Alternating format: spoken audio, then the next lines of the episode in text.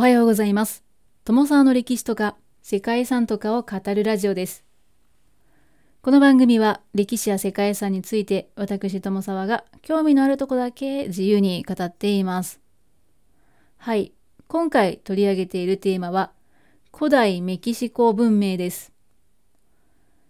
以前ですね、東京国立博物館で開催されていた特別展古代メキシコ、マヤ、アステカ、テオティワカン、これで知り得た新たな情報などを交えながら、世界遺産もたくさんある古代メキシコ文明について、古代メキシコ文明に見る世界遺産として紹介しております。今回も3回に分けて紹介していますので、1回目まだ聞いてないよという方は、ぜひどちらから視聴していただけるといいのかなというふうに思います。前回は古代メキシコ文明の概要とメキシコの中央高原に起こったテオティワカンについて紹介しました。そして今回取り上げるのはテオティワカン文明を継承したと言われているメキシコ東部に起こったマヤ文明です。はい、本日はマヤ文明とそれにまつわる世界遺産について興味のあるとこだけ深掘りしていきたいなというふうに思います。ただしですね、私専門家ではございませんので、正確な情報でなかったり、個人の解釈、見解などを含んだりすることもありますので、その点はあらかじめご了承ください。さて、まあ、皆さん、マヤ文明と聞くとですね、どんなことを思い浮かべるでしょうか？おそらく、このマヤ文明に強く興味を持っているよとよく知っているよという方であればですね、二十進法とか、精密な歴法があったとかね、天体観測なんていう回答もあるかもしれません。なんとなく遺跡を想像した方は、ピラミッド型の階段がついたような遺跡っていうのをね、思い浮かべた方もいるのではないでしょうか。いずれにしてもどうやら古代でありながら高度な文明を持っていたらしいし、それに加えて、生贄の文化、私のマヤ文明に対するイメージというのはそんなところなんですけれども、はい、今日のお話で皆さんのマヤ文明のイメージというのはどんな風に変わるんでしょうか？変わらないんでしょうか？よかったらゆっくり聞いていてください。はい、まあそんなマヤ文明なんですけども、ユカタン半島で紀元前1000年頃から17世紀にかけて発展して4世紀から9世紀に繁栄期を迎えた。そんな文明なんです。かなり長い歴史を持っているんですよね。ユカタン半島というのはですねメキシコ湾とカリブ海との間に突き出ている半島のことです。メキシコだけではなくてグアテマラとか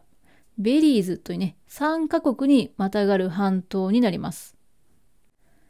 このユカタン半島がマヤ文明の中心地であり、マヤ文明自体はユカタン半島のさらに南のグアテマラであったり、ホンジュラスにまで広がっていました。特にこのユカタン半島には多くのマヤ遺跡があって、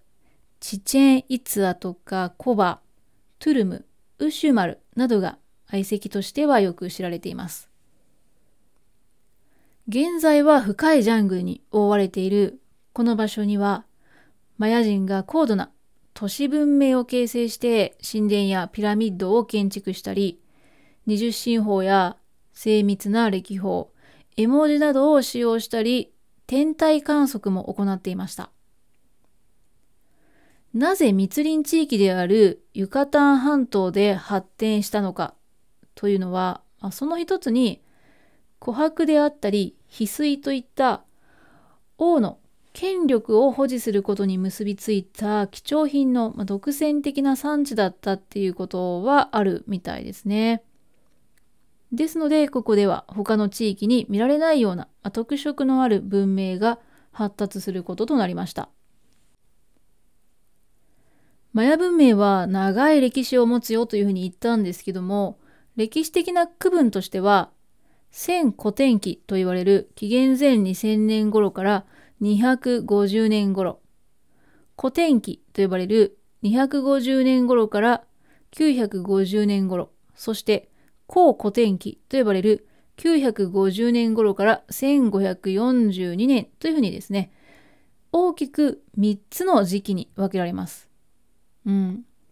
まあ、1000古典期から後古典期って考えると、3000年以上の歴史を持っているって言ってもね、過言ではないですね。そして古典期に多くの都市が発展して文明の全盛期を迎えることとなりました。マヤ地域に碑文であったり王の墓を伴うような王朝が明確に成立したのは1世紀頃というふうに言われています。その後古典期ですね250年から950年にかけてピラミッドなどの公共建築であったり集団祭祀、まあ、そして、まあ、暦などを特徴とする都市文化が開花していきました。熱帯低地に位置するマヤの都市では、食べ物の長期保存というのができずに、権力による経済の統制であったり、強力な軍隊を保有することというのは困難だったそうなんですね。その代わりに建築活動とか集団祭祀による共同体の結びつきを維持することっていうのが重視されていたそうです。祭祀の空間を築いたり、暦に沿って祭祀を取り行うことというのが王の主要な役割でした。そしてそうした王の功績を検証する碑文の存在っていうのが王権の拠り所でもあったそうなんですね。でそうした文化の中でマヤ歴に代表されるような、天文学であったり、二十進法、表意文字ですね、文字などがかなり早くから発展したと考えられます。まあ、すごくそれらが重要だったし、よりどころだったということなんですね。ということで、ここでですね、そのマヤ文明の特色っていうのを詳しく見ていこうかと思います。特色って言っても結構ね、代表的に紹介したいものがたくさんございました。まず一つ目はですね、農業ですね。農業はトウモロコシの栽培を中心とする焼き畑農法が発達していたそうです。で、このトウモロコシなんですけど、古代メキシコ文明にとっては非常に重要な位置づけのものなんですよね。なんと、神によってトウモロコシから人間が作られたっていう風に記されている創世神話もあるそうですね。はい、面白いなということなんですけども、では次に文明的な話ですね。文明的に特筆すべき点としては、暦や天文学、ゼロの概念、マヤ文字、そして建築技術ですね。マヤでは天文学が発展して、火星や金星の軌道も計算していたそうです。そして極めて正確なマヤ暦が用いられてきました。マヤ文明の暦というのは3つあるそうですね。1つ目が周期が地球の公転周期と同じ365日の、まあ、いわゆる太陽暦ですね。そしてもう一つが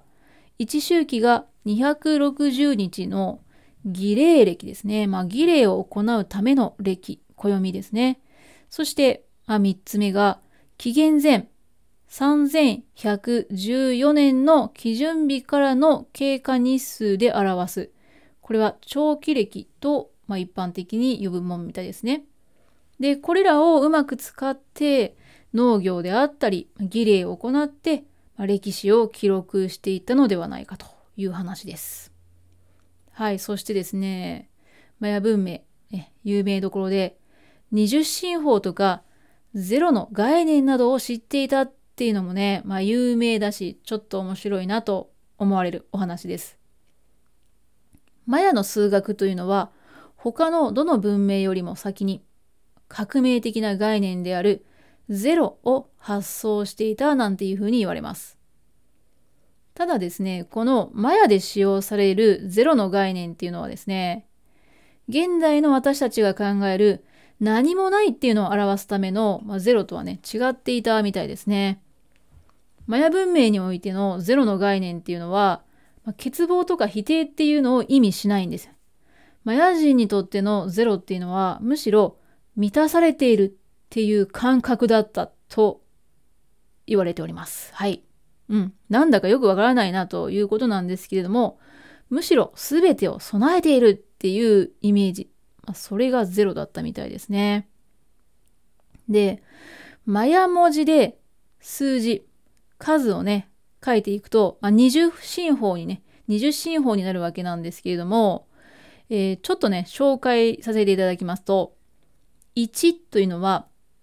点が1つですね。点って書いてある。まあ、1ですね。で、2は、その点ですね、が2つ。横並びで点が2つ書かれます。点点って書かれますね。で、数字の3は横並びの3つの点です。点点点ですよ。で、4は横並びの4つの点ですよ。点点点点ですね。じゃあ5はどうなるか。ね。はい。5は横長の棒になります。うん。横長の棒なんですね。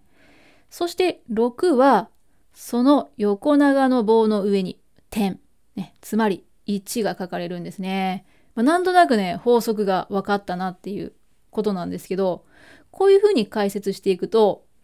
ちょっと十進法にも似ているような感じがしてくるんですけど、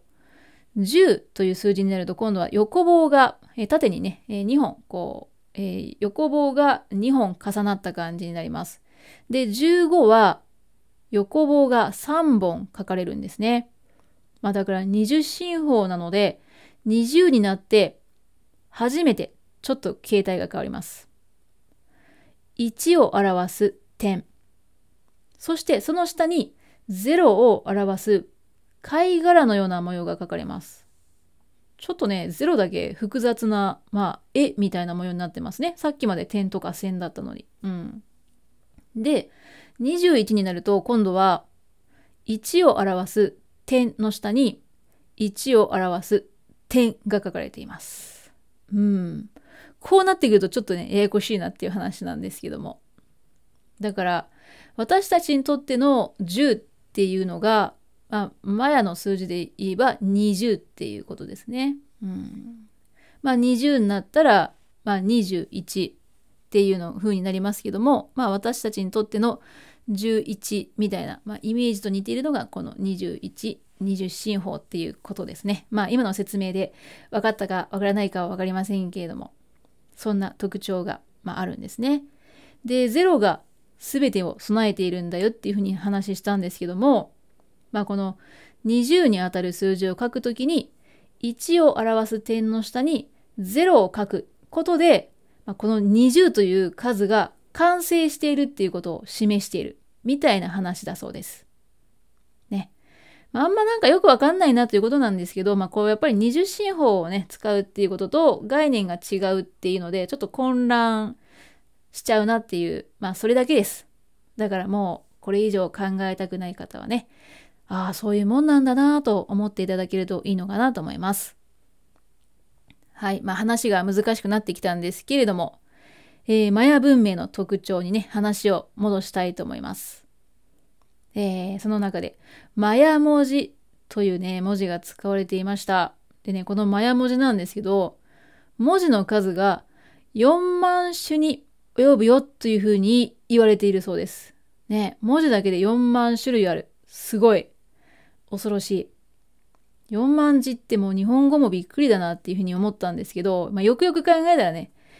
あの、日本語って漢字があるんでね、もう漢字の話しだしたらね、日本語の漢字の方が圧倒的な数だったっていうね、問題に直面しましたね。比較しようと思ったら、日本語の漢字の数が圧倒的すぎて、うん、やめました。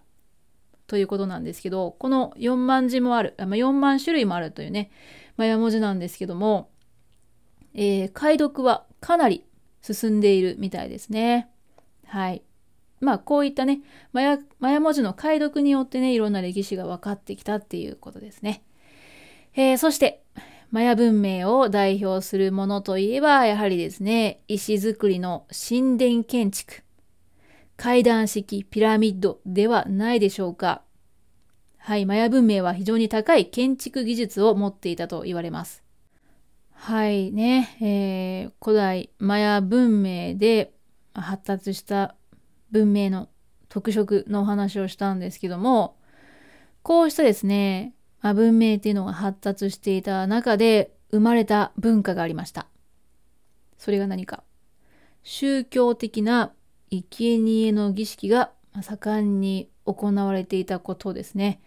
これもマヤ文明では外せないような、まあ、そんな特色なんじゃないでしょうか。で、前回ね、テオティワカンの回でもお話しした、それと同様に、このマヤでも人身区議の儀式として、生贄が捧げられていたそうです。はい。いろいろ紹介してきたんですけれども、じゃあ逆にですよ。マヤ文明になかったものって何なんでしょうかというお話なんですけれども、これも、これはこれで特徴があるんじゃないでしょうか。なかったもの、それは青銅器とか鉄器などの金属器というのは、まあ、あまり使用されていなかったそうですね。また、牛とか馬などの大型家畜も見られなかったようです。さらに、世界の他の地域の文明にはなくてはならない車輪ですね。車輪も実用化されなかったそうです。ねえ、えどうですか？これを聞くと。高度な文明っていうふうには言われるんですけど、逆に、まあ、このなかったものね、これらが発達しなかった理由は何だったんだろうなっていうね、不思議に思ってしまいますし、うん、マヤ文明がね、最後滅んでいった理由っていうのも、まあ言うなれば、こういうやっぱなかったものがあったからなのかなっていうふうにね、感じたりしますね。まあ、なかったものがあったからっていう表現は分かりにくいですけども、うん。もう少し発展、発達しててもよかったのになっていう思うようなものがね、一般的なものがなかったっていうこともあるのかもしれませんね。マヤ地域はすごく広いエリアに及ぶんですけども、えー、歴史の中で政治的に統一という意味でね、その統一されることはなかったと。で、交易とか外交施設の往来といった友好的な交流だったり、まあ、時々戦争による覇権争いなんかがありまして、そういったものを通じて都市国家の攻防っていうのが繰り返されてきたということのようで、うん、だから、たくさんの結構立派な都市遺跡がね、マヤ文明の場合は残されているんですけど、まあ、そういった理由もあるのかなっていうふうに思いますね。そしてその後のマヤはですね、10世紀にメキシコ高原からトルテカの勢力が進出したことによって衰退していったと言われています。トルテカといえばですね、前回紹介したテオティワカン文明に代わっで9世紀頃にメキシコ中央高原に成立した文明ですね。まあ、10世紀頃に彼らがやってきたんですね。また14世紀頃にメキシコ北部からの民族の移動があったということでマヤ文明の独自性が薄れていて、まあ、その後スペイン人の侵攻を受け続けた、まあ、これで17世紀にマヤ県全域がスペイン領に併合されてマヤ文明は完全に滅亡したとされています。はい。ということでですね、ここまでマヤ文明について紹介してきたんですけども、えー、いかがでしたでしょうか？まあ、ここまで長かったですけど、ここからやっと世界遺産の話に入るわけですよ。ね。もう疲れたなという方もいらっしゃるかもしれませんが、最後ね、今回はマヤの都市遺跡のうち、代表的な3つの世界遺産をご紹介しようと思います。マヤ地域といってもね、先ほどまでお話ししていた通り、広いエリアにわたるんですけれども、マヤ地域は北から順にマヤ低地北部、マヤ低地南部、そしてマヤ高地という3つの地域に分かれているそうですね。で、マヤ低地の北部というのが現在のユカタン半島の北部にあたるんですけども、ここは乾燥したサバナ気候で、ほとんど河川も存在しないそうです。通常文明とか文化がね発達して街ができるのって割と川のね近くっていうのが多いんですけどもここはちょっと例外ですね。で生活用水などはどうしていたかというと主にセノーテと呼ばれる泉に頼っていました。まあ、雨水を溜めたりとかね地下にある泉セノーテなんかの水まあ、これ水があったから一応文化としてはね文明として発展したと言えるのかもしれません。そしてまさにこのセノーテが生贄の場になったりもしてますね。一番乾燥しているのが北西部なんですけどもそこでは塩が大量に生産されていて、まあ、塩田があったんですね。でこの塩がこの地域の主要な交易品となっていたようです。そんなマヤ低地北部は800年頃から繁栄期に入りまして、この時期に繁栄した都市の遺跡で世界遺産に登録されているのがチチェン・イツァであったりウシュマルですね。まずはマヤ遺跡といえばやっぱりここという世界遺産がチチェン・イツァですよね。マヤ北部の国際都市であるチチェンイツァ。ここは10世紀頃にマヤ地域で最大の都市でもありました。9世紀にマヤ低地南部の多くの都市が衰退していて、マヤ文明の中心がユカタン半島の北部に移っていた時期がありました。チチェンイツァの住民の大半はマヤ人でしたが、メキシコ中央部を含むメソアメリカ各地との交流を進めて、チャクモールと呼ばれる像であったり、ドクロを多く描いた祈壇などですね、各地の文化要素が取り入れられたそうです。そしてこの地域に特有でもあるセノーテと呼ばれる泉は、貴重な水源かつ信仰の対象として人身区議を含む儀礼が行われました。チチェンイツァの代表的な遺跡といえば、カスティーヨですね。カスティーヨというのはスペイン語で城という意味なんですけれども、まあ、ここにあるカスティーヨはピラミッドのような外観をしています。マヤの最高神である羽を持った蛇の姿をした神、ククルカンを祀っていて、四方が55.3メートル、高さ24メートル、9層に及ぶピラミッドになってます。ククルカンのピラミッドとかククルカンの神殿なんていう風に呼ばれているんですけれども、年に2回、春分の日と秋分の日に太陽が沈む時に、このカスティーヨの階段の西側にですね、カスティーヨ自体の影がククルカンの胴体のように映る時があります。で、階段の下の部分に施されているククルカンの頭部、まあ、これと合わさって完全な姿になる。ね、影と頭が合わさって完全な姿になる。まあ、この現象をククルカンの降臨というふうに呼ぶそうですね。うん。まあ当然ですね。こうした現象が起こることを把握して神殿が建造されているわけですよね。なので当時の天文学の発達っていうのが驚異的なものだったなっていうことが分かったというわけなんですね。うん。どうですかね？こんな年に2回の日のために考えられて作られている建物ってそんなにね多くはないんじゃないかなと思いますけどもね、えー、そういった宗教観っていうのが重視されていたっていうのがよく分かりますよね。でそんなカスティーヨは二重構造になっていて初期のトルテカマヤ方式のねピラミッドが内蔵されているそうです。また玉座とか生贄の心臓を捧げた着毛ル像などもあるので、まあ、ここで生贄の儀式が行われていたのではないでしょうか。もう一つマヤ遺跡の代表的な施設としては球技場がありますね。はい。マヤの球技場の話聞かれたことあるかもしれないんですけども、球技場ではサッカーのような競技が行われました。ボールを使った競技が一般的でした。この競技は豊作を祈る儀式として行われていたというふうに言われるんですけども、勝者が生贄として神に捧げられていたっていうふうにも考えられております。だから生贄というのはマヤの人たちにとってね、選ばれし者だったっていうふうなね、考え方もあるみたいです。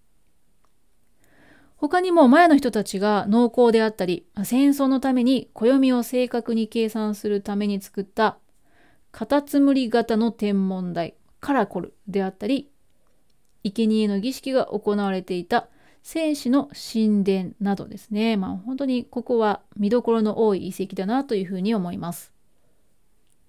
で、東京の特別展の展示でも、チャクモール像とかね、戦士が身につけていたものとか、背の手に供物として投げ込まれていた装飾品、まあ、こういったものもたくさんありました。私、あの、チャクモールね、知ってはいたんですけど、実物を見たのが初めてで、それがね、意外と大きかったのがね、えー、すごく印象的でした。はい。まあ、そんなね、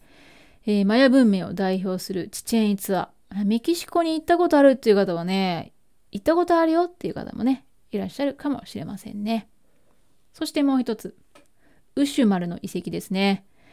マヤの遺跡の中でも保存状態が極めて良いとされている遺跡です。そしてスカートを広げたような形で4隅が丸く作られたピラミッドであったりレリーフとか幾何学模様のブロックをたくさんはめ込んだ大きな建物といったですね独創的な形のピラミッドが見られるというのもこの遺跡の特徴です。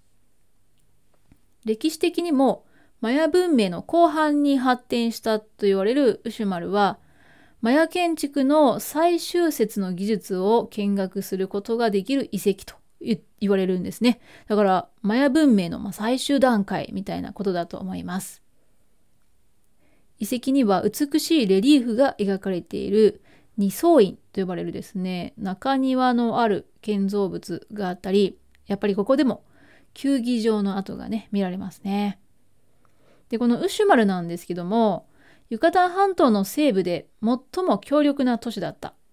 でチチェン・イツァと同盟を結んでいて北部ユカタン半島全域を支配していたというね非常に力を持った都市だったみたいです。で、今日私たちが目にすることができる大多数の建造物というのはですね、大体紀元前の700年から1100年の間に建てられたものだそうですね。まあ、この時代のものが保存状態がよくあるっていうのはね、いや、ぜひね、訪れてみたい遺跡だなというふうに思います。そしてもう一つね、ご紹介したいんですけども、それがマヤ低地の南部にあるですね。えー、まあ、チチェンイツァとかウシュマルよりも少し古い時代の都市遺跡、パレンケです。このパレンケは古典期のマヤを代表する都市の一つです。洗練された彫刻とか建物ですね、建築物、そして碑文が多いということでも知られているんですね。で、まあ、このパレンケ、その最盛期は615年から683年のキニチ・ハナーブ・パカル王の治世でした。で、このパレンケは、マヤ遺跡の典型っていうふうにも言われる遺跡なんですね。だけど、マヤ建築としては珍しい4階建ての塔を中央に備える宮殿であったり、えー、パカル王の遺体が発見された碑文の神殿などがある。ね、そして、えー、まあ、非常にですね、ここも保存状態の良い遺跡なんですね。で、この遺跡で20世紀に起こったパカル王の墓の発見というのがですね、まあ、すごい出来事でした。中央アメリカのピラミッドというのはエジプトのピラミッドとは違って王の墓じゃなくて神殿の土台に過ぎないっていうふうにずっとそれまで言われていた定説を覆したことでもね話題となった、まあ、そんな遺跡でもあります。うん、そうなんですよね。それまではただの神殿でしょって言われてたんだけど、実は墓だったよっていうことがね、分かったという、まあ、そんな出来事でした。で、今回のですね、特別展。えー、ここにはですね、その碑文の神殿の隣にある13号神殿と呼ばれるところから発掘された赤の女王が身につけていた装飾品の展示がありました。はい、もう今回のね、特別展の目玉と言ってもいい発掘品だと思います。その他にも、パレンケで発掘された出土品っていうのもたくさんあったんですけども、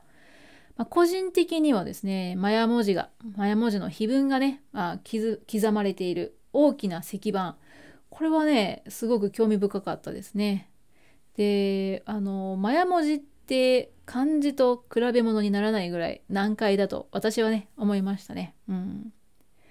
字というよりはねどちらかというとやっぱり、まあ、象形文字っていうかね絵というね印象でしたけどもなんとなくねアートを感じますね。はいということで、まあ、本来ならですね見てきたもの一つ一つ紹介したいし世界遺産ももうマヤ文明の世界遺産ある限り紹介したいところなんですけどももうお腹いっぱいですよね。ということで今日はこの辺りでね収録の方も締めたいなと思います。えー、ちなみにマヤ文明が残した世界遺産としては他にもグアテマラのティカル国立公園とかカラクムルとかいうのもあるのでよかったらね興味がある方は調べていただいていただければと思います。で今回思ったのがもともと自分が考えていたよりもマヤ文明の歴史ってすごく長い。うん。まあ簡単にね語れる歴史じゃなかった。で、まあ、この番組でも紹介している世界遺産もあありますけど、まあ、とにかくたくさん遺跡がありましたね。もしね、気になる遺跡があれば、えー、ね、そっちの収録も聞いていただけると嬉しいなと思います。はい、ということで、えー、長い時間お付き合いいただきましてありがとうございます。それでは、まだまだ興味あるよっていう方は次回、古代メキシコ文明に見る世界遺産の3回目、まあ、最終回になりますが、アステカ文明でお会いしましょう。ありがとうございました。では素敵な一日をお過ごしください。友沢でした。